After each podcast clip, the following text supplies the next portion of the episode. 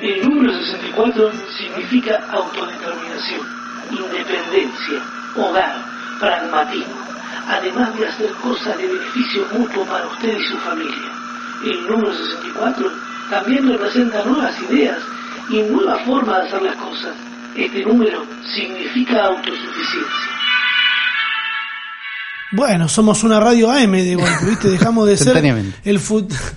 Estamos siempre al borde, ¿no? De, de- caer a llamarnos el pasado o llamarnos la nostalgia. Y ese es el futuro, es, es el paso entre el futuro al pasado. Ahí estamos, Es tener memoria, ¿no? Es también saber de dónde venimos y hacia dónde vamos. también. Hoy nos ponemos Claudio María Domínguez para traerles un nuevo futuro. Que número 64 es un montón de podcasts. Es un número lindo también. Sí, ¿Qué es nos eso? hace acordar el- lo primero al Nintendo 64, que yo no ¿Seguro? tuve. Yo tampoco, ¿por qué no? ¿Por qué no? Porque era Porque rico no éramos una familia 64. millonaria en los 90. Claro. En Argentina sabemos que para tener un Nintendo 64, tu familia tiene que tener, eh, no sé, por lo menos tu, tu casa tiene que ser de tus padres. Mira, mínimo, Ent- requerimientos mínimos. No tienen que, claro, por lo menos tener dos autos, Sí. más o menos. Eh, el capítulo anterior fue el número 63 y yo estaba pensando, eh, cuando hacemos esto, tenemos un resumen, un, un doc en el que ponemos más o menos qué nos pasó en la semana. Y yo esta semana la verdad que no hice mucho. Y- Pero estaba calculando qué pasó de la semana pasada para acá, el último podcast. Y me puse a revisar Twitter y a revisar un poquito algunas cosas. Y de la semana pasada para acá, yo ya tengo un sindicato para mucha gente, Uli. Mira, es, no es yo tengo poco. un sindicato. No hice tengo nada. un sindicato un de sindicato influencers. entero Ya, ya soy millonario, Uli. Bueno, mira. Además, que eso es algo que yo no sabía. Me fui a fijar a la cuenta y lo único que hay depositado es el- lo, que, Avisale. lo que tengo que pagar del alquiler, es lo único que hay depositado en mi cuenta bancaria. Eh, y después nada, no tengo un sillón roto en el living. Bien, Eh, bienvenido al club. Pero bueno, si ser millonario es poder pedir comida más de 3, 4 veces por semana, soy millonario, discúlpame. Y un poco sí. Para mucha gente sí, entiendo, entiendo el querer estar en el lugar de uno. Fue un caos, boludo, porque yo puse un tweet diciendo nada más, como dije en el podcast anterior, necesitamos un, un, un sindicato o algo parecido a un sindicato para poder regular y que no nos caguen eh, pagándonos Claro, de que, menos. que no sea el vale todo que es ahora. Esa era la idea. Era, che, regularizar la situación para que esté todo un poco más prolijo. ¿No? Yo creo que va por ahí. Sí. Y mucha gente se enojó cuando saqué. Me encanta que, a ver, tenemos que la entender. palabra con ese. El sindicato. Tenemos que entender que en internet nos sigue gente que nos quiere, que nos sigue porque quiere ver lo que decimos, y también gente que nos odia, ¿no? Claro, no es que la gente que te odia no te sigue, ¿no? Que podría ser una opción. No, hay gente que te odia y te sigue igual. Esperando a que hagas algo que a ellos no les guste para decir, mirá lo que hizo. ¿Entendés que en vez de darle, le dio leche a un gatito y los gatitos no pueden tomar leche? ¿Cómo va a hacer eso? Porque a un boludo le respondí ahí, le puse, o sea, estaba hablando del sindicato de influencers que necesitamos como dando mi opinión así libremente y también aparece gente a opinar, porque lo estaba haciendo en Twitter también, ¿no? Obviamente uno está abierto a eso. Es un contexto, Y claro. Y uno, y uno me respondió, me dijo, no, porque eso le sacaría mercado a los influencers más chicos, no sé qué, yo le puse, no. Mira, cuando, no, si- primero no sos influencer, o sea que este debate no te involucra. O sea, no me hable de cómo funciona algo que no sabés y que nunca hiciste. Yo ya pasé por ser un influencer chico, estoy ahora un influencer de mediano alcance, más o menos. Y tengo amigos que tienen un alcance zarpado y que cobran un montón de guita por cada publicidad. Por eso entiendo cómo se mueve y lo que me estás diciendo está errado y me parece al pedo. O sea, es un, debate en el que vos no tenés que estar. Ay, no se te puede decir nada. No, no se me puede decir nada. O sea, de, en esto exactamente no me gusta. Es como que te, como que vaya yo a explicarle a un contador cómo tiene que deducir los impuestos a la jubilación de un sueldo, ¿entendés? Claro. Cuando lo hacía en, era la única materia igual en la que me iba bien en la escuela. Contabilidad. Contabilidad, sí. La única que me iba bien, no era nada difícil. Eh, pero ya me olvidé de todo eso, del 21%, de los años, no tengo idea. Pero sí entiendo que tenemos que regularnos de alguna manera. Y es muy gracioso porque la gente está a favor y en contra, depende eh, lo que le convenga, ¿entendés? Siempre, porque sí. después de todo este, este reclamo que se me hace a mí, porque el, eh, eh, la ley de influencers y esto que el otro, y vos sos un zurdo, bueno, ¿qué se le va a hacer? Me tocó eh, nacer así, con una familia peronista, ¿no? Disculpame si te molesta, Rey. No va a cambiar. Eh, le molesta que hagamos esto, pero por otro lado quieren que haya una ley de, de, de influencers porque les molesta que la hija de Ruggeri, ¿entendés? Eso Venda eh, Lutz. que ¿qué son los LUTs? En realidad, lo que te está vendiendo la hija de Ruggeri es eh, un LUT, sí, un filtro, un preset que lo, lo aplicará una aplicación de otra manera, pero son LUTs que yo, por ejemplo, saco una foto y tiene eh, los colores con los que lo saca la, la cámara del celular Claro. o la cámara con la que lo saque. Ahora, cuando vos arriba de eso le aplicás un LUT, eh, estás haciendo que, por ejemplo, desaparezcan los verdes o que los rojos se pongan más cálidos o más fríos, cosas que hacen que después todas las fotos que pase por ese LUT sean iguales y que eso es- y que, por ejemplo, si vos vas a subir todas esas fotos a tu feed de Instagram sean todas iguales. Sí. ¿Entendés? Que más o menos Que por un lado te da un feed más estética. lindo, te da un feed más prolijo, no soy lindo, pero más prolijo, porque es todo Sí, parecido. porque- Y porque las fotos, o sea, ahí uno se da cuenta, che, cuando corregís el color de una foto, cuando lo tocas un poco, lo llevas para un lado, es más linda por ahí, o más fea, ¿no? Te puedes equivocar. Y ahí es cuando Sí, de golpe tiene valor un preset ya hecho, pues, alguien que ya sabe cómo hacerlo. Ya sabe que esto queda lindo. No es que vos le tocaste el rojo, el verde, y decís, eh, acá quedó bien. Alguien que ya lo No, hizo. pero lo- los comentarios. Sí, a mí sí. lo, lo que me, lo que me molesta es como. Está, a ver, Uli, está mal que Cale Ruggieri, que es la hija de, de un futbolista, después director técnico, después periodista deportivo, venda eh, LUTs para que vos tengas tu, tu, tu Instagram para más que lindo. tus fotos se vean como las de ella, ¿no? Porque me imagino que lo usa como ejemplo. Claro, está vendiendo sus LUTs, los Claro. que ella usa, los presets. No. ¿Está mal? Alguien dice, hay que estar al pedo para gastar plata en estas boludeces. No, no se engañen, ella es linda con o sin preset. Me gusta el pasivo agresivo, ¿eh? Claro. El, sos un boludo si le compras, es muy linda. Ah, re, ¿por qué cobraba? Re gata cobra unos filtros, pone alguien que no tiene idea de nada, porque, a ver, hay algo que es la cultura de Internet, podemos decirlo así, eh, sin que se ofenda ningún colectivo de, ay, yo uso Internet desde tal año y no hago eso. Pero en Internet estamos acostumbrados, lo venimos diciendo siempre, a no pagar por estas cosas, Sí, ¿no? Total. Pero los LUTs se pagan. claro. O sea, si no lo querés pagar, andá y hacelo vos a mano. ¿Qué pasa? No sabés hacerlo, ¿entendés? ¿Y qué, por qué Cale Ruggeri, que ahora me entero que es diseñadora gráfica y que hace LUTs, que dudo que lo haga, no sé. A ver, me voy a meter al... Para, vamos al peor de los casos, A ¿sí? ver. Al peor de los casos. Cale Ruggeri no tiene puta idea de cómo se hace un LUT. No tiene idea. Eh, y te vende uno que ella compró o hay alguien detrás de ella diciéndole, che, eh, ¿te interesa vender Claro, yo tengo estos LUTs?" LUTs, vos los usás y los vendemos a través de tu marca. Eso sería una opción. Está- no está mal tampoco, porque ella ya tiene un millón setecientos mil seguidores. ¿Cómo los consiguió? No tengo idea, no la voy a juzgar tampoco. Porque si es tan fácil, háganlo ustedes y pónganse a vender loots, ¿entendés? Claro. Que los haga cualquiera. Yo tengo a mi vieja como una boluda haciendo sándwiches de miga, ¿entendés? No hagas más sándwiches de miga más. Subite una, un par de fotos a Instagram con el coso bien ahí, ya está, vendemos los loots, los hago yo. La gente no está acostumbrada a pagar por estas cosas. Yo este año subí un tope de calidad en mis videos porque compré LUTs. Porque le compré a una persona que vende LUTs, que no sé cuánto salían, 10 dólares, un dólar, lo que sea. Se lo compré, esa persona sigue trabajando, haciendo sus cosas, y yo tengo una mejor imagen en esto. No Claro. estoy defendiendo a Cale, a Cale Ruggieri. Estoy diciendo, eh, qué boludos que son algunos. Qué ¿no? boludos que son algunos. Eso es básicamente. Porque además el que tuitea esto pone, ay, ¿cuánto falta para que salga la ley de influencer? ¿Entendés que Cale Espera, ¿qué Ruggeri va a seguir haga vendiendo esto igual? además? Lo va a seguir vendiendo igual porque no está estafando a nadie, te está vendiendo algo que se vende. Y alguien abajo, ay, eh, si quieren, eh, yo también vendo. Me- o sea, no, yo no vendo, dice. Este es mi perfil, eh, es uno de los presets. Eh, busquen el tutorial de YouTube sobre cómo, busqué su tutorial de YouTube sobre cómo hacerlo. Es un robo lo que hace esta mina. No, reina. Ella le está poniendo un precio a algo, vos no le estás poniendo precio a lo que aprendiste a hacer, ¿entendés?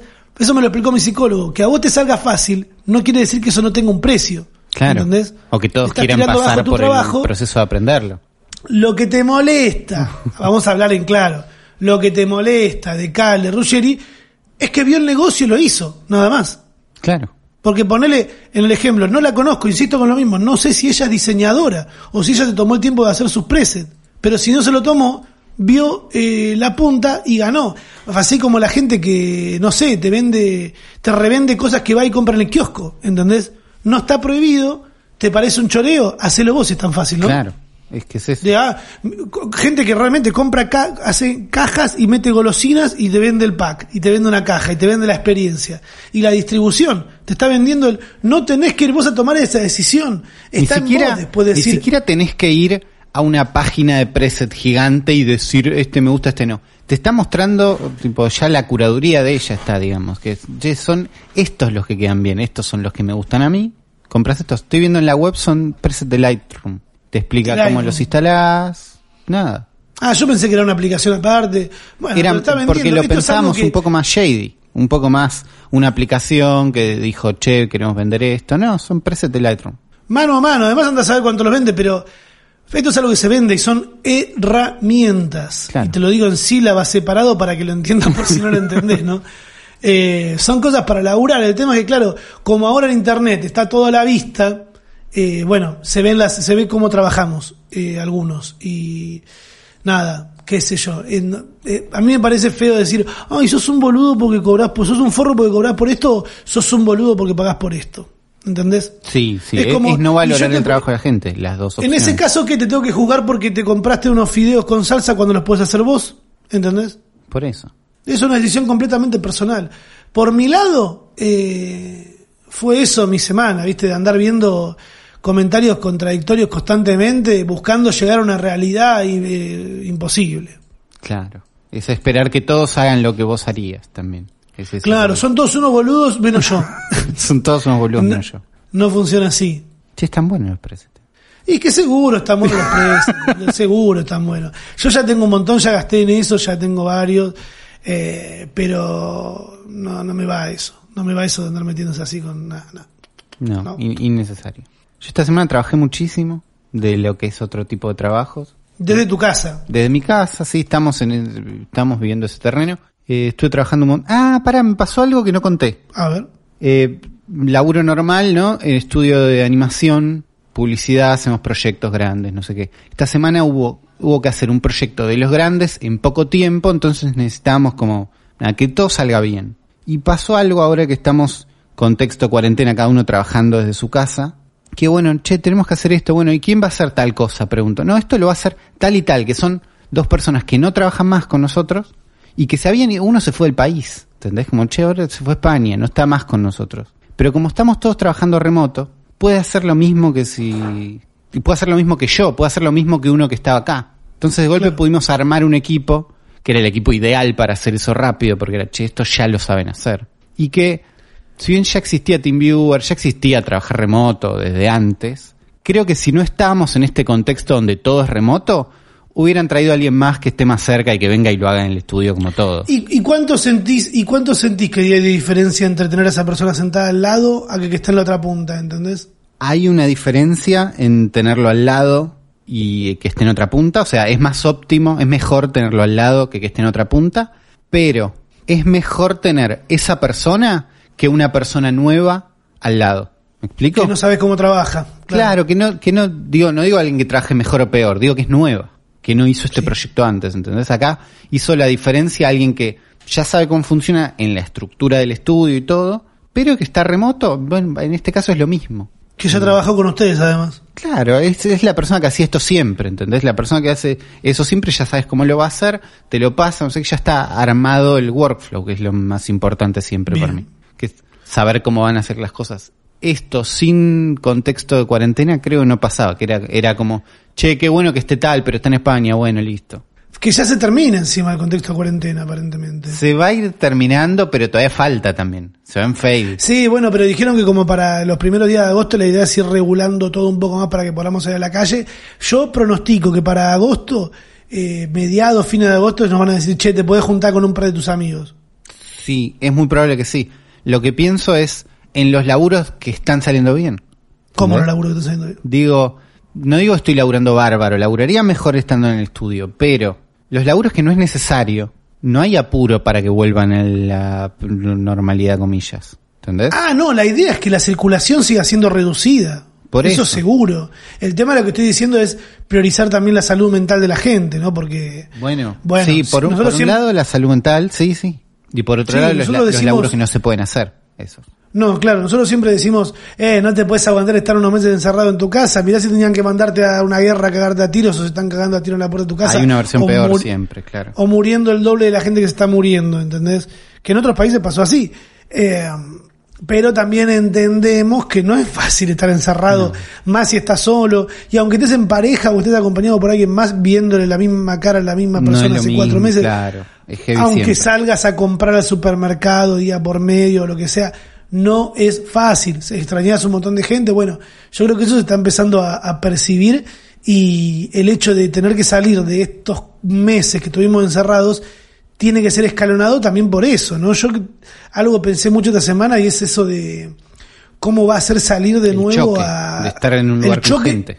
Claro, el choque con un montón de gente, porque no te digo con 20 personas, con 30, como te hacen en el supermercado, con una distancia considerable, a de golpe tener que estar de nuevo en el bondi, de nuevo en el tren, de nuevo en un recital, que para recitales falta un falta montón un todavía. Sí. Falta un montón. Ahí yo te pronostico fin de año recién para eventos como teatro, como boliches. Pero está el gris de los bares también, ¿viste? que pueden hacer que lo que lo que están haciendo en otros países, que es con menos gente, no sé no sé en qué país era que están poniendo osos de peluche gigantes sentados, ¿los viste? Me gusta. Ponen primero mesas afuera, ¿no? Que es tipo otra circulación, no es un lugar cerrado. Y después es en una mesa personas, en otra mesa osos de peluche que hacen como que están comiendo. En otra mesa, entonces los separás sin que quede la mesa triste en el medio. Sino que no, yo estoy acá al lado de estos osos. Me, gusta la idea. Además, es para que nos vayamos acostumbrando a vivir con gente que parece gente, pero no es gente. Todo lo que es robot. Todo lo que es robots. Ir Qué miedo si Te das cuenta que que es un orden. Ulises, es una conspiración del orden mundial. Para que los robots salir- estén cómodos. Para que nosotros estemos cómodos Sí, a ver algo que no son personas entre nosotros. ¿Entendés? Es por ahí, me parece a mí. También eh, vi por ahí, no sé si esta semana o la semana anterior, alguien que puso un tweet que Ulises haga un... La comodidad, ¿no? Siempre. Que Ulises haga un video eh, hablando un poco de su trabajo. A Ulises le pagan por eso. No, Claro. no va a ser un video. Es una carrera lo que estudió Ulises. Eh, ¿Cómo es? Yo estudié audiovisión orientada a postproducción en Lanús, por un lado, ¿no? Como por la parte universitaria de, uy, fui a la universidad, aprendí unas cosas. Y después aprendí a laburar, todo lo que es laburar como más técnico, en internet un montón, tipo, hay otra gente haciendo eso mejor que yo. Sí, además seguro ya alguien nomás lo está explicando y son está, justo eso cosas muy finas por las cuales hay gente haciendo cursos por los cuales tenés que pagar, ¿entendés? Y no todos tenemos la soltura como yo de, ah, me voy a poner a hacer un video y las ganas. No, Uli está así o la su lugar. yo no tengo ganas de hacer por ahí un video. ¿No? Y, eh, Vos, a, a mí me, vos me preguntan mucho en, en, en Twitch, eh, ¿cuándo un, un stream con Uli? Uli capaz no tiene ganas, digo yo, de, de, Claro. de estar acá. Digo, a veces sí, un streamer ocasional, ¿entendés? Como un día te puedo visitar, el día que nos podamos visitar, por ahí te visito un rat, pero no te, no es que me muero de ganas, no estoy en eso. Claro, o de, de abrirte un canal y hacer stream, no sé, no, no tenemos que dar por hecho que todos tienen ganas de hacer todo, ¿entendés? Y de que todas las cosas tienen que tener una versión en video. Nos preguntaban mucho, ¿por qué no hacer una versión en video del futuro? ¿Y por qué no tenemos ganas? Porque no es lo mismo, sea, claro. Eh, Claro, ¿qué necesidad hay de que estén nuestras caras de mierda ahí, ¿entendés? Hablando. Si en realidad vos lo vas a terminar escuchando, eso es lo rico que tiene el podcast para mí. Y llevarlo a video solo porque está la posibilidad es restarle un algo, De ¿entendés? resto, que no es yo- lo mismo. algunos de los podcasts que consumo tenían o tienen versión video y había un porcentaje, también tiene algo más que ver conmigo, pero había un porcentaje de estrés de, ¿tendría que estar viendo la versión en video de esto? Me estoy perdiendo No, unas caras. claro, ¿Entendés? me Como que exista algo. ya me daba una sensación que los podcasts que son solo de audio era como, no, ya está, estoy viendo la experiencia completa que es esta. Claro. Eh, y bueno, no, no, esta- la respuesta es no, por el momento no vamos a hacer nada de no. eso. Hay que entender que hay cosas que, bueno, están limitadas a eso, a hacer algo en, en particular. Eh, les recordamos que igual entendemos que hay algunas cosas de las que hablamos que estaría bueno verlas en imagen, por ejemplo, como Sí. lo que hablamos antes de los LUTs. Obviamente. Ustedes si quieren pueden entrar al futuropodcast.com, donde tienen una guía de este capítulo y de todos los capítulos que sacamos los lunes, eh, en los cuales ven ahí imágenes y tweets y cosas o links directos a otro contenido. Por ejemplo, yo voy a recomendar un podcast, por ejemplo, esta, esta semana, que me gusta mucho hace rato y que con el último me estallé, ¿entendés? Y eh, Jorge, te lo resumo, Sí. tiene su podcast que es No puedo creer que haya gente enojada con esto. Sí, me gusta. Que es buenísimo, porque hace una recorrida por los temas por los que la gente se enojó mucho en Twitter. eh, y cómo Jorge va, va metiéndose en personajes y cosas, eh, está muy bueno. Y él, por ejemplo, lo está haciendo en su versión en vivo, y no está mal. A mí me da paja hacerlo en vivo. Hay gente que dice, ¿por qué no hacen un podcast por Twitch? ¿Para qué? Si tenemos la, Son tenemos la. Claro, la ventaja de las herramientas acá, todas las posibilidades que se te crucen por la cabeza, ya las pensamos, porque estamos trabajando en esto constantemente cuando vos capaz estás trabajando de otra cosa. ¿Entendés? No es por menospreciar y decir, ay, vos no estás capacitado para esto. Pero en realidad no estás pensando como estamos nosotros pensando todo el tiempo en esto. ¿Entendés? Se agradece la, la onda, pero en realidad no, no nos interesa. Eh, igual, hay un lugar donde podés sumar y decís quiero compartir algo con ustedes, como hace muchísima gente que escucha este podcast. Sí. En hashtag el futuro podcast en Twitter, como por ejemplo hizo esta persona que es Facundo, que dice, me gustaría saber qué piensa el futuro podcast sobre pegar los celulares que ya no usan en la pared. ¿Es una buena idea o es una idea mala? Porque nos pasa una captura acá de alguien eh, bailando, gritando colta. ¿Qué es esto? A ver, porque Ah, alguien bailando el chaqueño para vecino que tiene pegado en su pared los celulares viejos. Se visibiliza un C115, un Blackberry, eh, uno con tapita y un táctil. ¿Vos qué decís? Para mí hay que reciclarla esas cosas. sí. Bueno, esto es una forma de reciclar. Esto es mejor que un cajón. Esto es mejor que que esté en la basura, porque él le está dando un uso. Es el uso que estéticamente nos encanta, por ahí no en esa disposición. Están bastante feos, pues están, Están como uno arriba del otro, como inclinados para un costado. ¿no? A mí personalmente... entiendo que es subjetiva la, la parte de lindo feo, para mí están feos, pero me gusta que es un uso, ¿entendés? Esto es mejor que tirarlos a la basura. ¿Hay una opción mejor que es reciclarlos? Sí, no sé cuál es el, el caminito, en dónde. el procedimiento a reciclarlo. Bueno, invitamos a la gente que en el futuro, el hashtag del futuro podcast, pongan ahí cómo reciclar los celulares, que seguramente es eh, tirarlos en un lugar, en alguna parte de tu ciudad donde reciben chatarra digital, con la cual después van a ser los robots que nos van a conquistar. Probablemente. Está clarísimo. Enrique, Enrique nos dice hashtag el futuro y eh, comparte algo que Mercado Libre comparte el 16 de julio que dice, paradójicamente los principales perjudicados por este accionar intimidatorio son empleados que realizan sus tareas de distribución a las empresas de Mercado Libre. Con, ah, porque, bueno, muy largo, no mucho texto, pero lo que están diciendo acá es porque esta semana el sindicato de camioneros de Moyano, Sí. eh, tapó, le hizo un piquete en la puerta de, de la distribución de Mercado Libre, que no entiendo cómo funciona la distribución de Mercado Libre, no entiendo que tienen, tienen una fábrica donde van todos los productos y ellos los distribuyen, Uli. Tienen algunos, sí, algunos lugares donde guardan los productos. Son los que en Mercado Libre están marcados de una forma, no me acuerdo cómo, que es tipo listo, listo para entregar o algo así, que con eso te pueden garantizar la entrega porque la hacen ellos, pues lo tienen ellos ya el producto en un depósito. Que no son todos. Que no son todos los productos. No, no están indicados, no me acuerdo cómo, pero están indicados.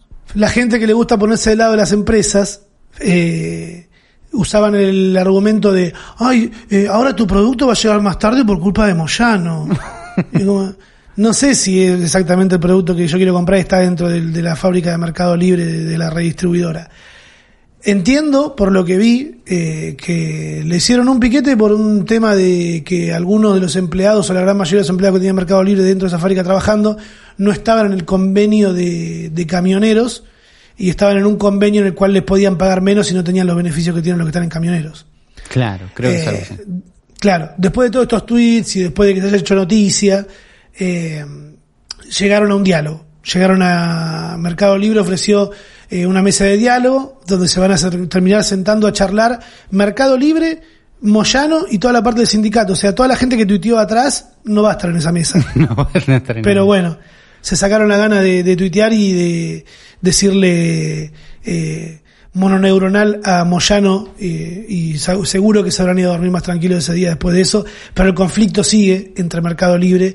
eh, porque también hay algo que entender como flexibilización laboral, ¿entendés? Que siempre que hay flexibilización laboral es sacarle derecho a los trabajadores. Es algo que es así. Claro. Que es, dame más cintura para yo poder exigirte más y no tener que darte tanto. ¿Entendés? Me pasó de cruzarme también con lo del sindicato de influencers. Un pibe que lo borró muy rápido el tweet que hizo. Yo por, estaba, estaba conectado y me había puesto algo como de sindicato, de contame un país donde haya funcionado algo o hayan conseguido algo para los empleadores. Y es como, boludo, ¿qué edad tenés? ¿10? Tenés, o sea, ¿sabías que tenés vacaciones gracias a un o sea, vos no, porque no trabajaste nunca, seguro, pero que tu papá tiene vacaciones gracias a que el sindicato luchó por eso? Hay un tuit que está muy bueno, que hay alguien pasando una carpeta con folios vacíos diciendo, estos son los derechos que se eh, consiguieron eh, pacíficamente, ninguno. ¿Entendés? Es una lucha constante eh, por los derechos de los trabajadores, por eso que eh, está bueno que se luche por eso y no permitir que te saquen derechos, porque después cuando te quieras dar cuenta, vas a estar teniendo una jornada de 12 horas, ¿entendés? Siendo monotributista facturándole a una empresa, la empresa no se va a hacer cargo de los empleados que tiene como un montón de otras empresas que ya lo están haciendo. Eh, nada, es eso lo que está sucediendo. Eh, Pachi nos dice, necesito saber qué opina Futuro sobre esto y por unos ojitos. Sí. Esto es fuerte. Acá Ulises va a saber decirles mejor, porque están retuiteando a Huawei, Huawei Latinoamérica que dice, hoy el gobierno de Reino Unido decidió prohibir a los proveedores de telefonía móvil del país la compra de nuevos equipos Huawei 5G a partir de finales de 2020 y determinó que deben eliminar todos los equipos Huawei 5G de sus redes para el 2027. Wow. Claro, esto es, Dieron un rango. es lo, es lo que viene pasando en Estados Unidos, que es no queremos que las redes 4G estén montadas sobre una infraestructura de una empresa que tiene su base en un país con el cual no nos llevamos bien y tenemos miedo que hagan algo. Un país que no está abierto además. Que no está bien, claro, que no nos deja... Como dicen, como dicen en la historia de History of, of Japan, ¿era? Sí. Que dice, hey, open the country. No, Stop having it be close. Es hermoso. claro. Mírenlo ese video porque es hermoso. Creo que es la, la doceava vez que lo recomendamos. Es hermoso si sabes inglés. Si no, tenés que Historia verlo de con Japón amigo. de Bill Wurtz. Lo vamos a dejar en el futuropodcast.com. History of Japan. Lo que dice el comunicado de Huawei es que lamentablemente nuestro futuro en Reino Unido se ha politizado. Esto tiene que ver con la política comercial de Estados Unidos y no con la seguridad. ¿no? Como que dejan en claro ellos, ellos son Huawei, pero dejan en claro que lo que está pasando los están corriendo de Reino Unido por una decisión de Estados Unidos. ¿Entendés? Como que ahí Estados Unidos junto con Reino Unido están haciendo una movida, o Estados Unidos está haciendo una movida de, no, mira, no podemos seguir con no sé qué acuerdo si, si vos seguís teniendo equipo Huawei. Y es muy grande lo que le están haciendo Huawei. Esto los está dejando, pues ya lo de, ya dejaron que empresas estadounidenses no puedan hacer negocios con ellos, con lo cual sacaron un teléfono que está buenísimo, pero que tiene un Android que no es el de Google, porque Android es libre, pero Google no. Entonces, tienen Android, pero es un Android sin App Store, sin un montón de cosas. ¿no? De golpe te das cuenta de todo lo que depende Android de Google para funcionar bien, que si tenés un Android sin Google, eh, no está bueno. Ese teléfono no se lo puedes recomendar a nadie afuera de China. Probablemente dentro de China funcione bien porque usa servicios que ellos usan allá y no Google. Pero Claro. afuera no se lo puedes recomendar a nadie. ¿Será la, será esta la década? Porque estamos entrando en una década. Sí. Que hoy no, entras a partir del, del primero. ¿Será esta la década en la que aparecerá un algo nuevo que no será todo solo iOS o Apple o Google? Que de golpe aparezca un gigante nuevo y que de golpe todas las publicaciones digan disponible en Apple, en Google No, Store. un nuevo sistema operativo móvil eh, originado por esta situación de Huawei. Podría pasar, estaban los rumores de que Huawei estaba laburando en eso. Lo que vimos hasta ahora en el teléfono que sacaron es un Android con un App Store de ellos. Porque, a ver, Apple es de Estados Unidos. Sí. Eh, Google, Google, también. bueno, iría siendo hora de que aparezca uno entonces. Ahora, Porque Apple hace no puede ser de- que el poder de todos los teléfonos Claro. que tenemos todos en la mano esté en Estados Unidos nada más. Es que se- es- Alguien- eso es lo que está pasando acá, que es en base a leyes de Estados Unidos, que tipo, ellos pueden dar las leyes que quieran, de golpe afectan productos que están afuera. Eso es por centralizar todo en Estados Unidos. Y es lo que no y está ahí es donde te tiran una bomba sin tirarla físicamente. Claro. Te tiran una bomba de sacarte del mercado de los celulares y me lo voy a quedar todo absolutamente yo, alegando que me parece que es inseguro. Claro, que lo que muchos dicen es, no, no es que es inseguro, es que si tiene una puerta trasera, que se llama esto, que es tipo una puerta de, che, yo quiero chequear qué está pasando en esta red, no es la de ellos. Claro. Eh, o sea, ellos no quieren que China haga lo que ellos harían. Eso es, esa línea está atrás también. Wow. Vamos a ver qué Eh, pasa. sería- no sé. Esto es, iba a decir Breaking Bad, no, esto es muy... Eh, House ¿cómo of Cards. serie? No, House of Cards. Bueno, sí, un poquito Bueno, no House sé. of Cards, eh, un poquito la otra que... Black ah, Mirror. Black Mirror. Ahí está, Black Mirror. siempre es un poquito Black Mirror. Bueno, y Black Mirror también lo que esta semana fue una semana medio Black Mirror. ¿No? Esta semana fue una semana medio Black bueno, Mirror. todo el año 2020 Black Mirror, ya lo decimos siempre, pero todo lo que hubo un hackeo, un hubo hackeo muy grande que de golpe tenías que andar explicándole a tus familiares lo que son las criptomonedas. Claro, un hackeo gigante. Se robaron dos, se, se robaron un montón de PBIs. A ver, está en algún lugar la cantidad de plata que no robaron. Me gustaría que alguien convierta cuántas criptomonedas se robó Cristina ahora. Ese es el número que queremos. Pero no tengo ahora el número, pero hay un número de cantidad de plata que no es que ¿qué pasó? De golpe un montón 120 de mil cuentas. dólares supuestamente. 120 mil dólares que alguien les mandó. También es medio del mundo del cuento del tío lo que pasó. Hermoso, un cuento del tío 2020. Claro, porque de golpe, ¿qué pasó? Eh, Joe Biden, candidato a vicepresidente, a- candidato a presidente de Estados Unidos, Elon Musk, Bill Gates, Barack Obama, Uber, Apple, ponele. El de las vacunas, Bill Gates. Bill Gates, el de las vacunas. Bill Gates de golpe tuitea, voy a compartir todo... eh, siempre me dicen que tengo que compartir más eh, mis ganancias. Entonces, a todos los que manden guita a esta dirección de Bitcoin, yo les voy a devolver el doble. Eso tuiteó. Y de golpe, si buscabas esa dirección de Bitcoin, en Twitter te aparecían un montón de cuentas muy grandes que iban tirando este tweet. Muy grandes, Apple. ¿entendés? Como... Obama. Claro, gente que uno asume que tienen una contraseña difícil, mínimo, autenticación de dos pasos, ¿no? Como Elon Musk, sí o sí tiene todos los sistemas que haya a mano, Claro. accesibles, para tener su cuenta asegurada. Y al mismo tiempo, como iban cayendo muchas cuentas grandes, era, che, esto, este, entraron en Twitter. Twitter, ¿cómo se sostiene? ¿Entendés? Twitter era una puerta. ¿Cómo era, la, ¿Cómo era la seguridad que tenían adentro en Twitter? Y entonces Twitter tuvo que pegar un volantazo cuando vio que venían como grosso lo que estaba pasando. Frenaron la posibilidad de tuitear, ¿entendés? Como ce- cerraron una canilla y rápido. Dijeron, "Co- ¿cómo contenemos esto? ¿No podemos apagar el servicio? Porque era como chocarla. Pagamos, apagamos todas las cuentas eh, verificadas. Fue la decisión que tomaron, porque son las Que que no puedan hacer nada. Claro, porque si bien había cuentas no verificadas tuiteando esto también, no tenían el alcance que lo haga tan peligroso, como que negociaron por ahí, ¿entendés? Como prefiero que Elon Y- Musk no tuitee un, un- una estafa en Bitcoin y por ahí un par, que si lo tuitea Uli no pasa nada, después lo vemos. Insistiendo con lo mismo de siempre. Necesitamos clases de internet. Sí. Bueno, igual lo que decían en otro podcast es que viene Elon Musk, viene cualquiera y te dice, che, si me das plata yo te devuelvo el doble. Sin hacer Desconfía. nada. ¿Entendés? Sin hacer nada, a menos que sea un plazo fijo, no. ¿Entendés? Eh. Es, como- es que ¿quién te va a venir? Elon Musk te va a venir a decir a vos, a mí, que Es que soy un como- boludo que vive... Como Elon No. Musk fue uno de los primeros que cayó en esto, que tuiteó, y como Elon Musk tuitea boludeces mucho, hubo un periodo donde esto es- está pasando, ¿entendés? Como No, ya yo no lo puedo creer, boludo. Pero encima, para solamente podías donar en criptomonedas.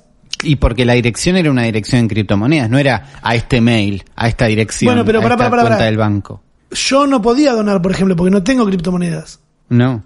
Pero no era que los que tienen criptomonedas eran todos re inteligentes, inversores y se comen un tuit de esto. No. Perdón, me pongo re biche copar con lo que estoy haciendo y lo que estoy diciendo. eh, Yo lo entiendo, pero eh, ¿cómo te vas a comer esa, boludo? A ver, cualquier persona que les pida plata, como dijo Ulises recién, cualquier persona que les pida plata y les prometa que les va a volver el doble, desconfía. A Mínimo, Juancín, claro. a Juancín, que es eh, uno de los jurados del, del quinto escalón, también le llegó un mail que le pedían una cosa, desconfía, como te piden, si no viene de YouTube, desconfía, si no viene de la red puntualmente con un no repli o con lo que sea, desconfía. Nunca, hay muchas cosas para dejar en claro de esto, boludo, es una paja. Porque además, no es que digo, ay, son unos boludos los que cayeron en esto, porque nadie te explicó, boludo, cómo iba a ser esto. ¿Entendés? Nunca tuviste una charla. Tus papás te dicen cuando sos chico, che, si viene un señor y te ofrece caramelos, no- eh, desconocido, no lo aceptes. ¿Te acordás cuando nos ofrecieron una bici, Uli? ¿Cuándo nos ofrecieron una bici? Iba, iba, estoy seguro que iba con vos, Es muy caminando para. Coto Temperley. Sí. Por Avenida Hipólito Yrigoyen. De Turdera a estoy. Temperley al Coto. Sí. Y estábamos a dos cuadras de llegar, la esquina esa que todo lo que ponen Fracasa. eh, lo cierran después Pobre, de fracasa. pobre esquina, pero sí. Eh, bueno, salió un chabón de ahí, de, de media cuadra, y dice, eh, chicos, ¿cómo están? ¿Todo bien? Eh, ¿Quieren comprar una bici? Estoy vendiendo una bici re barata, una rodada no sé cuánto. No me acuerdo con quién estaba, claro, creo que no estaba con vos. Que le dijo, ¿qué bicicleta? A ver, no, no, que chao, le No. dije, no, no, hace, no hace falta, no tenemos mango, no, qué cagada, qué frío que hace, chao, chao, chao. Chau, Y chau. mi amigo, boludo, ¿qué nos quería vender? Nos quería robar, tarado. Si quiere venderte una bici, viene con la bici. ¿Entendés? No se la vende a dos pibes de 12 años. Se la vende a alguien que no sé, boludo. ¿no? Hay que estar pillo. El tema creo que es estar pillo, que no es fácil. No, y el tema es que cuando llegas a una escala, ¿entendés? Como cuando este mensaje llega a una escala de todos los seguidores de Bill Gates, ¿no? Vamos a buscar Bill Gates Twitter. Bill El que Gates. hace vacunas con bebés abortados. Dejemos eso en claro, ¿no? Eso Que se dejó sabe. de ser el de Windows a ser un tipo que hace vacunas. Claro, por eso nos dedicamos, ahora nadie más va a usar Windows, ¿no? Todos los que están en el obelisco el otro día, nadie, nadie de esos usa el Windows, se sabe, se sabe porque no quieren tener nada que ver con este señor. 50 mil, 50 millones de seguidores tiene. Espera un número más grande, pero es un montón, pues son millones. De los 50 millones, ¿cuántos necesitas que caigan para que esto funcione? ¿Entendés? ¿Qué porcentaje? El 0,1 ya te cierra. Sí, sí, te va, ¿cuánta guita hicieron? Repetimos el número. No me acuerdo, no tengo mano. Está acá en el doc. 120 mil dólares en cuatro horas. Por eso, es un montón. Y nos dio lo que nos dio al resto de las personas que no estamos manejando todo lo que es criptomonedas y todo lo que es estafas a gran escala, nos dio un ratito de memes lindos también. Ah, yo no los vi, me los perdí. Yo no, no estoy al tanto de eso. No, vi, no, no es que haya un montón geniales, pero había toda la sensación, todos iban en la línea de, ¿qué pasa? ¿No pueden tuitear los verificados ahora? Ah, ¿Qué sí. pasa? ¿Quieren que tuiteemos nosotros?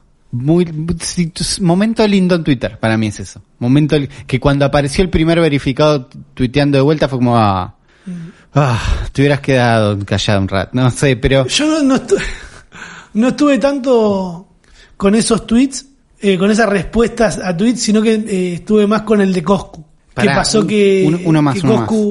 Hubo un, ¿Eh? un, un, un gris en el medio de uno Sí. que no sabe si era un chiste o era un oportunista, que era gente no verificada, entonces que podía tuitear, tuiteando. Si sos verificado, retuitea esto así tus seguidores saben que no podés tuitear. Clave, clave, no mintió, no eh, perfecto. El oportunista definitivo, me Por- encanta. porque a lo que iban varios de estos vi, ¿eh? Algunos eran más como el mensaje, no puedo tuitear por tener cuenta verificada, porque los verificados podían retuitear. Entonces, pero no tuitear. claro, entonces ahí había un hueco donde por ahí una persona con un montón de seguidores te retuitea. Eso es lo que quiero. Ese oportunismo. El que no miente. No como los de TikTok que agarran cualquier, cualquier video raro y dicen, ¿viste lo que dijo? Si querés ver lo que dijo, apretá compartir, apretá reversa. Mentira. ¿entendés? Me, me pasó ver un chabón todo enojado diciendo, ¿por qué le mentís a los pibes? ¿Eh? ¿Por qué le... Es que es un, es un oportunismo que molesta. Que te da bronca. Decís, ¿cómo caen en esto, boludo? Por favor. Y me da bronca. Eh, pero es que lo que te decía de Coscu, por ejemplo, Sí. que fue, eh, no fue para tanto, dice mucha gente. ¿Qué pasó? Hay una cuenta de un chabón que hace humor a través de hacer tweets y, perdón, tweets, de hacer memes, de tuitear boludeces, de entretener a la gente, ¿sí? Eh, que el chabón también streamea, y no me acuerdo bien el nombre ahora. Y en un momento había dicho, eh, que había dicho que Coscu ya le había retuiteado un par de cosas, que, que estaba todo bien y que ahora Coscu lo bloqueó después de todo esto. Y está bien que lo haya bloqueado, porque estaba re caliente Coscu. ¿Qué pasa? El chabón tuitea un- una edición de un video que no hizo él, que es una animación de un de una rana. ¿Cómo se llama la rana esa, Uri? No sé cómo se llama, es una RAN, es parecida a Pepe de Frog, pero en 3D. Es como una Pepe de Frog, pero en 3D, boludo. Sí. Es Pepe de Frog. Eh, que está en la compu viendo un streamer que está viendo a Coscu y dice, ay, le voy a donar y le dona, le dice, Coscu, te dono todos mis ahorros. Y agarran un extracto de un video en el que Coscu se pelea con otro influencer que le está buscando y le dona para que le preste atención y le dona 100 mangos, 200 y Coscu le dice, si, se, van a donar chirolas, métanselas en el orto. Y, y agarraron solo esa parte y queda como que Coscu le decía eso a todo el mundo que le donaba, ¿entendés? Que si vos no ves a Coscu en stream, porque hay un montón de gente que no ve a Coscu en stream y que ve únicamente los tweets o que ve clips sueltos o resúmenes de transmisión, no sabe cuáles son los códigos de Coscu. El que, el que ve a Coscu, el que no ve a Coscu no sabe que Coscu tiene, no recibe donaciones del público, por ejemplo. Claro. Hace yo- rato. Yo no sabía. Bueno, vos no sabés. Tiene un contrato con Twitch aparte. Y, y el que no se toma un tiempo, ve ese video, se queda con esa idea. Ahora, si sos una persona que te interiorizás un poco más, haces clic en el tweet, bajás y ves la respuesta de Coscu diciendo, eh, esto es sacado de una vez que me peleé con alguien, yo no, no acepto donaciones, esto que lo otro. Pero tenés que hacer un paso para más para poder ver eso. Si no tenés ganas, te quedas únicamente con, fa, qué forro que es Coscu, le responde hacia todos.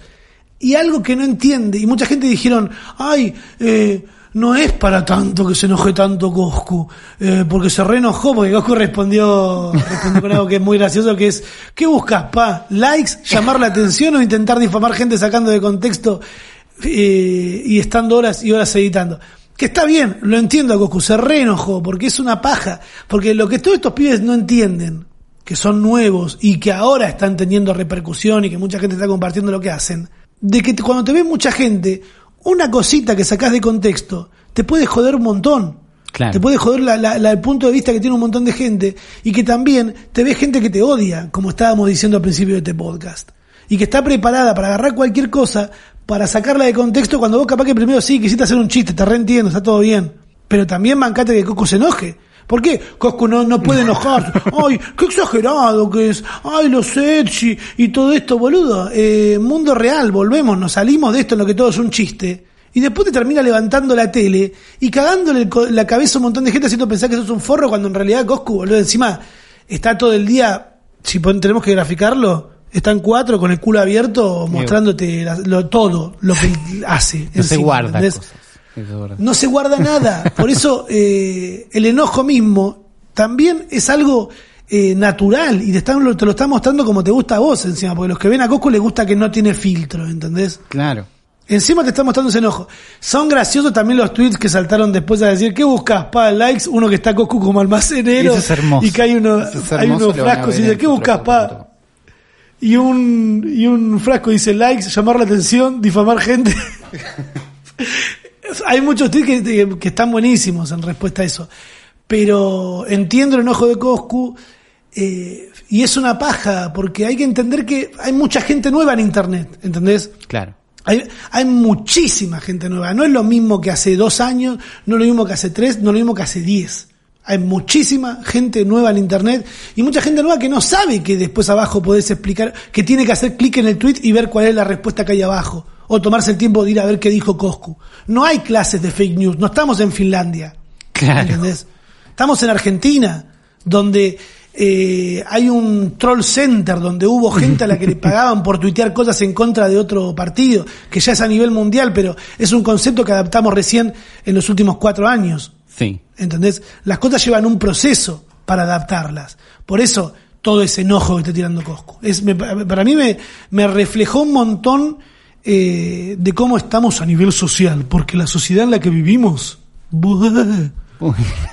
No, pero lo, que pasa es esto de que en cada tweet, no es que vos tenés que en cada tweet ir hasta el fondo de la fuente y entenderlo, no sé qué. Pero, ponle, yo no sabía que Coscu no tomaba de- donaciones y no sé qué, y no miro tanto. Pero veo ese tweet y no digo es un forro instantáneamente, digo, bueno, hay que ver el contexto, digo, es gracioso el video, listo. Tenés que saber, en- tenés que entender que en, tu- en Twitter y en Internet en general podés confirmar cualquier idea que tengas desde antes. Esa es la parte que la gente tiene que entender. Cualquier Claro. idea que tengas podés ir y encontrar pruebas de eso, porque es infinita la información que hay ahí lista para que vos compruebes cualquier teoría.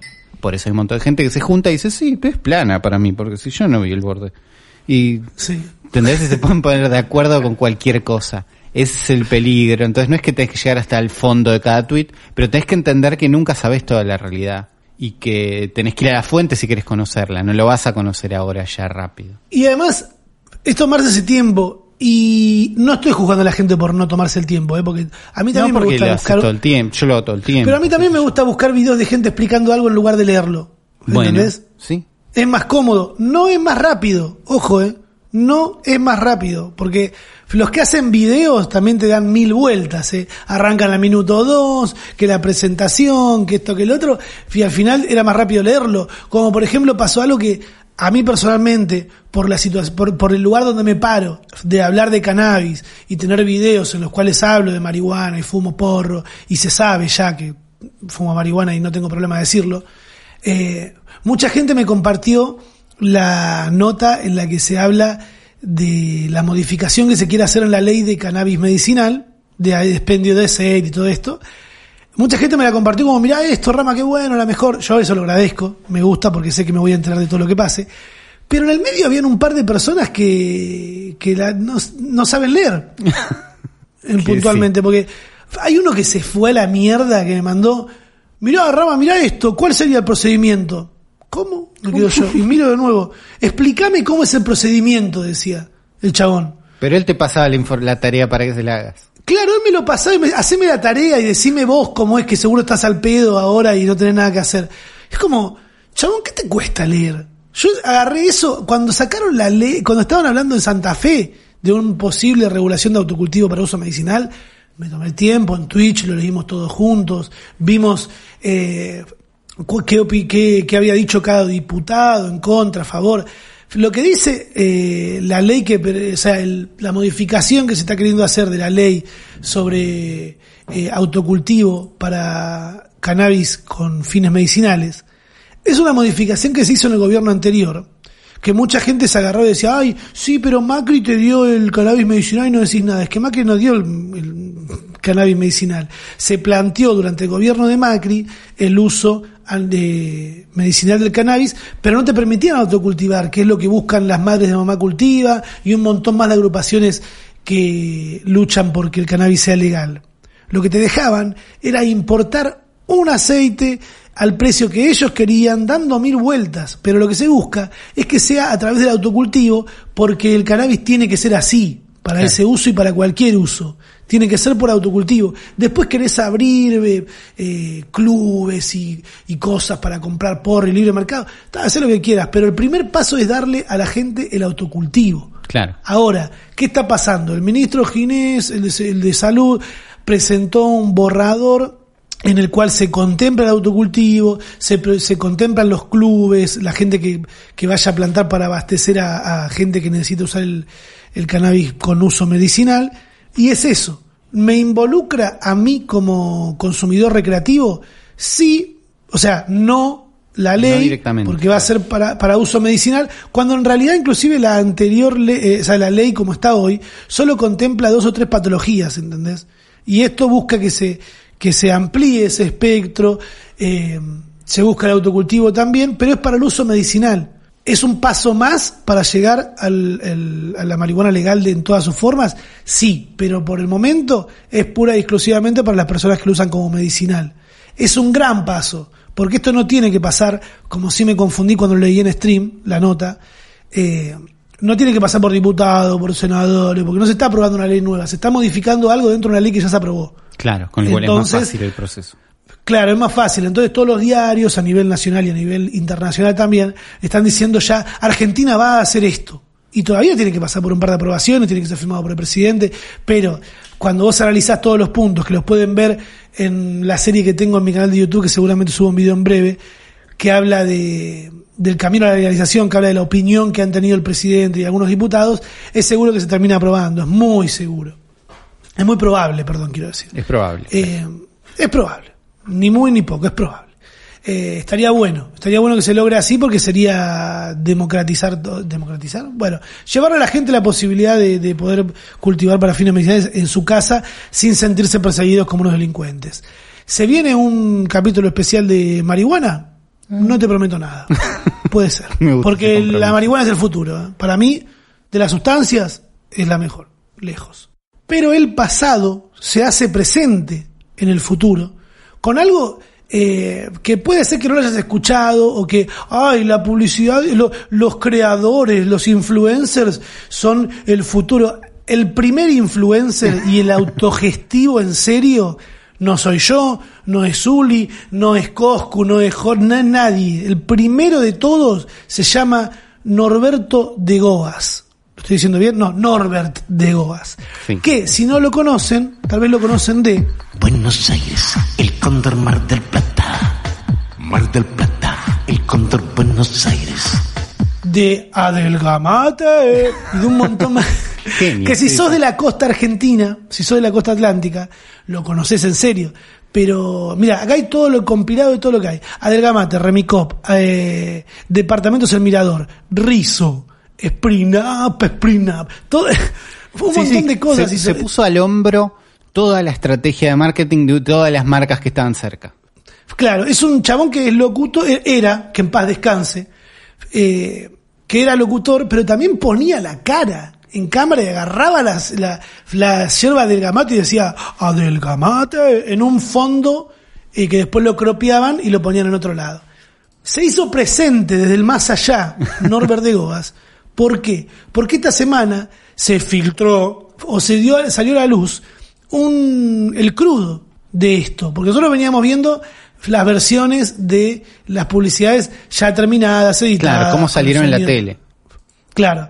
Ahora que hay crudos de la publicidad, o sea, fondo azul sin nada más de audio y él cantando o diciendo lo que tiene que decir.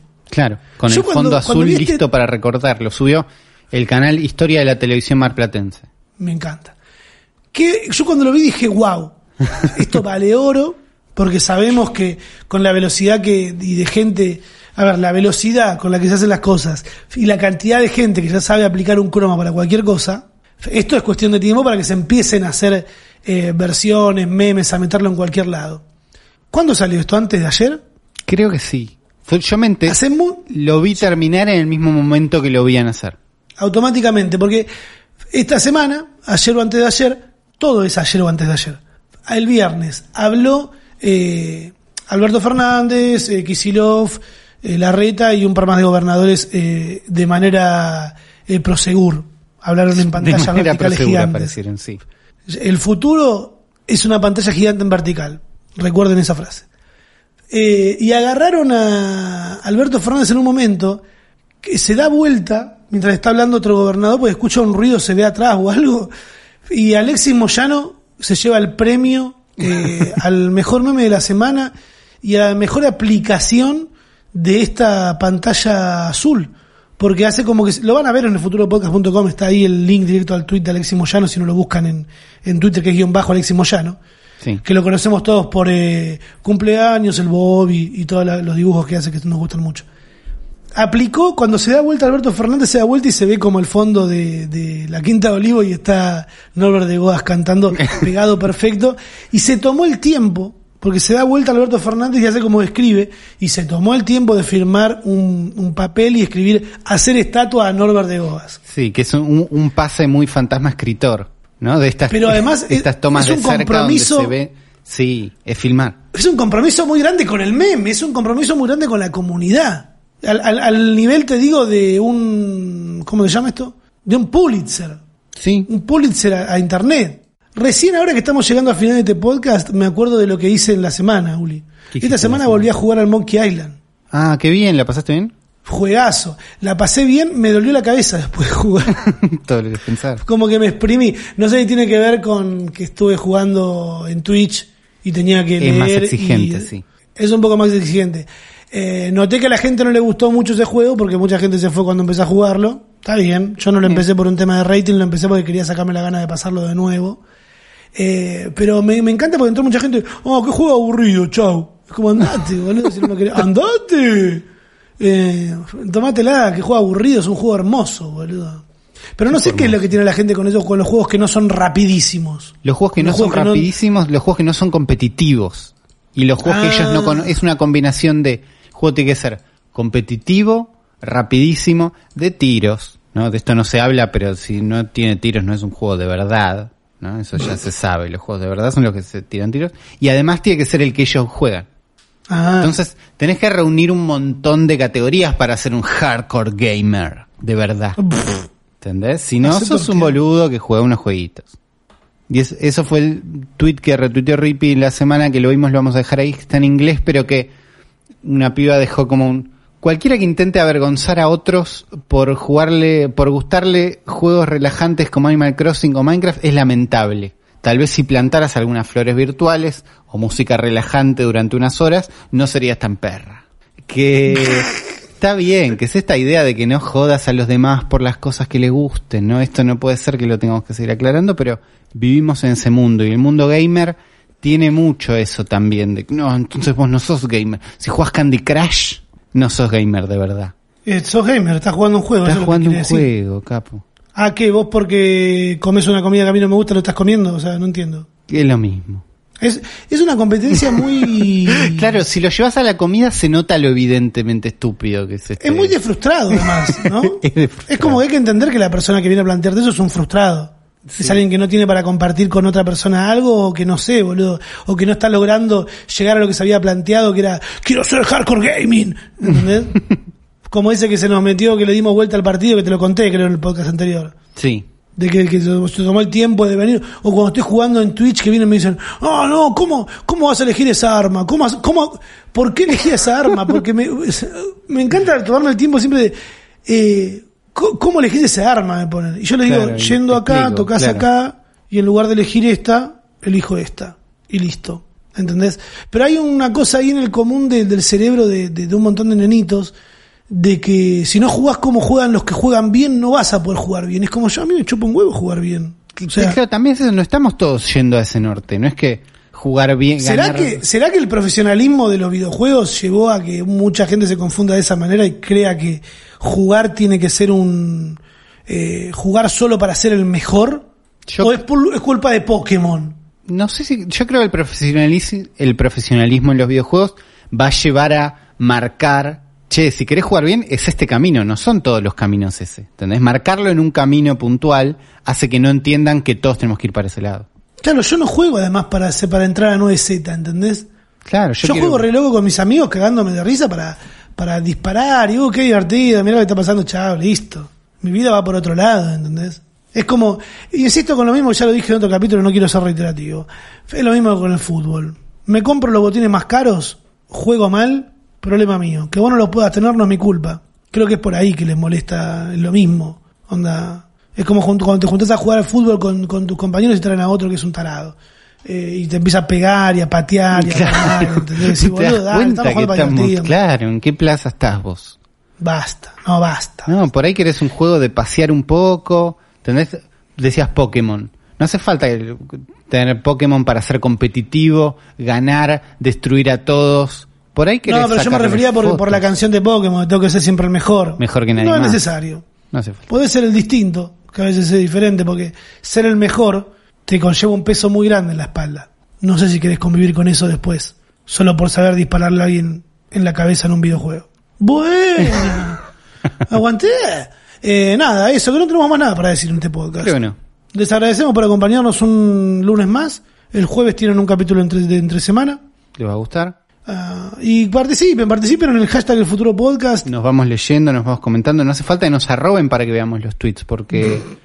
Charlen entre ustedes también. Nosotros los vemos. Pero además vamos, yo interactúo con algunos si estoy ahí. Si me arroban me dan menos ganas. También es eso. Porque es una psicopatía, es como tenés que verlo. Gracias por acompañarnos una vez más.